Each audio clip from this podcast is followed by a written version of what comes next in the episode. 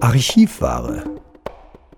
Jeden Samstag präsentieren wir einen Beitrag aus dem Jahr 2021, der immer noch ganz frisch ist.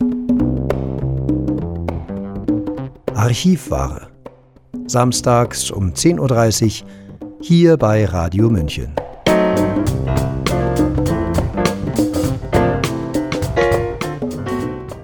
Herzlich willkommen bei Radio München. Das Robert Koch Institut hat die Gesundheit der Bevölkerung, die Public Health im Blick und ist eine der ältesten Einrichtungen dieser Art weltweit. Wesentliche Grundlage seiner Arbeit ist die Forschung. Dadurch ist das RKI in der Lage, Gesundheitsrisiken verlässlich einordnen zu können und Empfehlungen zur Verbesserung der Gesundheit der Bevölkerung zu erarbeiten. So leitet das RKI selbst seine Historie seit 1891 ein. Wie rühmlich diese Geschichte ist, hat die Autorin Anke Behrendt in ihrem Artikel Ansteckende Menschen möglichst früh aus dem Verkehr ziehen beleuchtet. Anke Behrendt wurde geboren in Berlin vor dem Mauerfall, lebt seit zehn Jahren im Süden Deutschlands und arbeitet in der Medienbranche. Sie veröffentlichte unter anderem im Eulenspiegel, im Demokratischen Widerstand und auf Online-Portalen.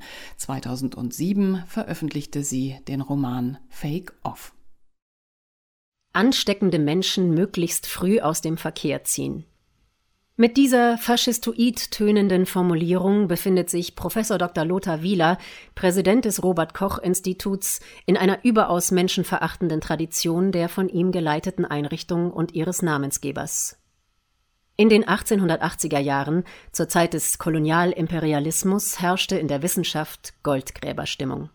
Robert Koch und andere, heute wie damals namhafte Zeitgenossen Kochs, führten im Namen der Tropenmedizin unter anderem in Afrika und Indien zahlreiche Menschenversuche durch, die in Europa nicht möglich gewesen wären und die man aus heutiger Sicht als Gräueltaten bezeichnen muss. Isolierung von Menschen in damals bereits so bezeichneten Konzentrationslagern unter schlimmsten Bedingungen, Ansteckungsversuche, Medikamententests und Impfdesaster mit unzähligen Todesopfern zeichnen die Spur der Personalie Koch und seiner Nachfolger im Robert Koch Institut in den Nationalsozialismus und bis weit hinein in die Nachkriegszeit. Eine konsequente interne und öffentliche Aufarbeitung kann man bestenfalls als halbherzig bezeichnen. Koch selbst leitete bis 1904 das Königlich Preußische Institut für Infektionskrankheiten. 1912 als Preußisches Institut für Infektionskrankheiten Robert Koch daraus hervorgegangen, bestanden Aufgaben des Instituts in der Erforschung von Infektionskrankheiten sowie der Entwicklung und Bereitstellung von Impfstoffen. Schwerpunkte der Aktivitäten waren Forschung an Tuberkulose, Pocken sowie Tropenkrankheiten. In der Weimarer Republik kam es 1930 zu einem ersten aufsehenerregenden Impfdesaster in Deutschland. 77 Kinder starben vermutlich durch eine Verwechslung von Impfmitteln bei einem Impfversuch gegen Tuberkulose. Nach der Machtergreifung der Nationalsozialisten im Laufe des Jahres 1933 wurden sämtliche jüdischen Wissenschaftler und Angestellten aus dem RKI ausgeschlossen und durch staatstreue NSDAP-Kader ersetzt. Ab 1939 begannen Impfstofftests unter Beteiligung des RKI gegen Scharlach und Tuberkulose an sogenannten Reichsausschusskindern, von denen mindestens zehn infolge der Versuche starben. Der Reichsausschuss zur wissenschaftlichen Erfassung erb- und anlagebedingter schwerer Leiden war eine Einrichtung zur Durchführung von Euthanasie an minderjährigen Kranken. Die Tropenmedizin, die nach dem Versailler Vertrag ihre Pfründe in den Kolonien verloren hatte, betrieb nun im KZ Dachau eine Malaria-Versuchsstation unter der Leitung von Klaus Schilling, genannt Blutschilling, der bereits früher serologische Versuche an Psychiatriepatienten in Berlin-Herzberge und Italien durchgeführt hatte. Nach Schätzungen wurden in Dachau 1200 Menschen mit Malaria infiziert, von denen 300 bis 400 infolgedessen verstarben. Schillings Nachfolger als Abteilungsleiter der Tropenmedizin, Gerhard Rose, führte nun Fleckfieberversuche an über 1000 Häftlingen im KZ Buchenwald durch, von denen mindestens 250 ums Leben kamen. Gerhard Rose betätigte sich ebenfalls in der Malariaforschung. Wie schon sein Vorgänger Schilling pflegte er Kontakte zu Heil- und Pflegeanstalten, wo Patienten, Paralytiker und Schizophrene mit Malaria tropica infiziert wurden, um den Krankheitserreger zu vermehren, Behandlungen und Medikamente zu testen. Nach Kriegsende wurde Rose zu lebenslanger Haft verurteilt, aber 1955 entlassen und rehabilitiert. Der damalige RKI-Präsident gratulierte zu seiner Entlassung und das RKI schweigt sich über Roses Menschenversuche bis heute aus. Schilling wurde nach Kriegsende wegen Begehung von Kriegsverbrechen zum Tode verurteilt und hingerichtet. Das RKI führte ihn jedoch 1966 in seiner Festschrift zum 75-jährigen Bestehen des Instituts unter Gefallen oder durch Gewalt gestorben. Sein Foto findet sich in einer Porträtsammlung und seine Tätigkeiten mit Ausnahme der Malariaforschung werden gewürdigt. Von Beginn an gab es immer wieder Kontakte und finanzielle Zuwendung von der Rockefeller Foundation für das Institut und Schillings tropenmedizinische Aktivitäten.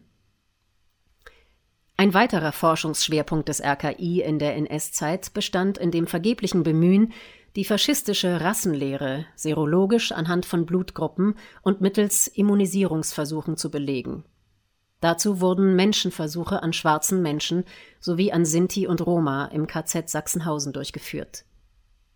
Zu den Protagonisten dieser Forschungen zählten neben dem Präsidenten des RKI Hermann Gildemeister, der 1955 nach seiner Haftentlassung erneut ins RKI eintreten konnte, Werner Fischer, Karl Horneck und im weiteren Dunstkreis Josef Mengele auch beim Thema Pocken bestand die Aufgabe des Robert Koch Instituts in der Forschung, Evaluierung und Lieferung von Impfstoff. Schon seit dem späten 18. Jahrhundert existierte eine Pockenimpfung in Deutschland. 1870 wurde sie zuerst in Bayern als Zwangsimpfung verpflichtend vorgeschrieben. In Preußen begnügte man sich noch mit einer Impfpflicht für Militärangehörige und deren Familien sowie einer Impfpflicht durch die Hintertür für Arbeitszulassungen, Schule und Armenhilfe. Mit dem Reichsimpfgesetz von 1874 wurde dann aber eine zweimalige Pockenimpfung zur allgemeinen Pflicht erhoben. Impfverweigerung wurde mit Geldstrafen oder Sorgerechtsentzug geahndet. Wegen der schwerwiegenden Nebenwirkungen wuchs der Widerstand gegen diese Praxis und erreichte in der Weimarer Republik seinen Höhepunkt. Neben Straffreiheit forderten die Kritiker eine Gewissensklausel, die Ablehnung der Impfung aus Gewissensgründen. Die offene und heftige Auseinandersetzung von Impfgegnern und Befürwortern fand ihr vorläufiges Ende, als das NS-Regime am 20. Dezember 1933 eine Verordnung zum Verbot impfgegnerischer Propaganda erließ. Kritische Vereinigungen wurden aufgelöst, enteignet und jede Aktivität unter Strafe gestellt. Impfverweigerung und Kritik sind allerdings weiterhin dokumentiert. Sie wurden mit Haft und Geldstrafen bis hin zur polizeilichen Zwangsimpfung belegt. Quelle für diesen Artikel ist das Buch Infektion und Institution zur Wissenschaftsgeschichte des Robert Koch Instituts im Nationalsozialismus. Taschenbuch 15. August 2009. Stellungnahme vom 01.01.2008 Auszug Professor Dr. Jörg Hacker, Präsident des Robert Koch Instituts. Wir müssen uns auch eingestehen, es war nicht nur wie überall, sondern es war schlimmer als an vielen anderen Einrichtungen. Schlimmer, weil das RKI als staatliche Einrichtung eine besondere Nähe zum staatlichen Terrorregime hatte. Schlimmer, weil das RKI in dieser Zeit historisch bedingt enge Verbindungen zu dem damals demokratiefeindlichen Militär hatte.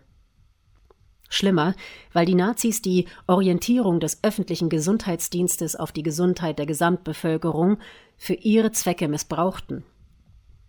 Es waren nicht nur Einzelne, die abscheuliche Menschenversuche zum Beispiel mit Impfstoffen durchgeführt haben, vor allem an Patienten und KZ-Häftlingen. Es waren nicht nur Einzelne, die renommierte Wissenschaftler entlassen haben oder die Entlassung ihrer Kollegen widerspruchslos hinnahmen. Es waren nicht nur Einzelne, die schlechte Wissenschaft gemacht haben und alle moralischen Schranken eingerissen haben. Es war auch nicht nur die Institutsleitung, die das RKI auf die Linie des Regimes brachte. www.rki.de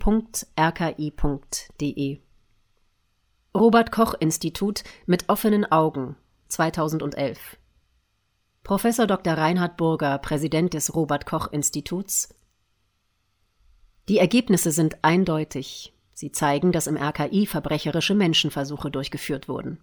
Sie zeigen, dass viele Mitarbeiter dazu geschwiegen haben.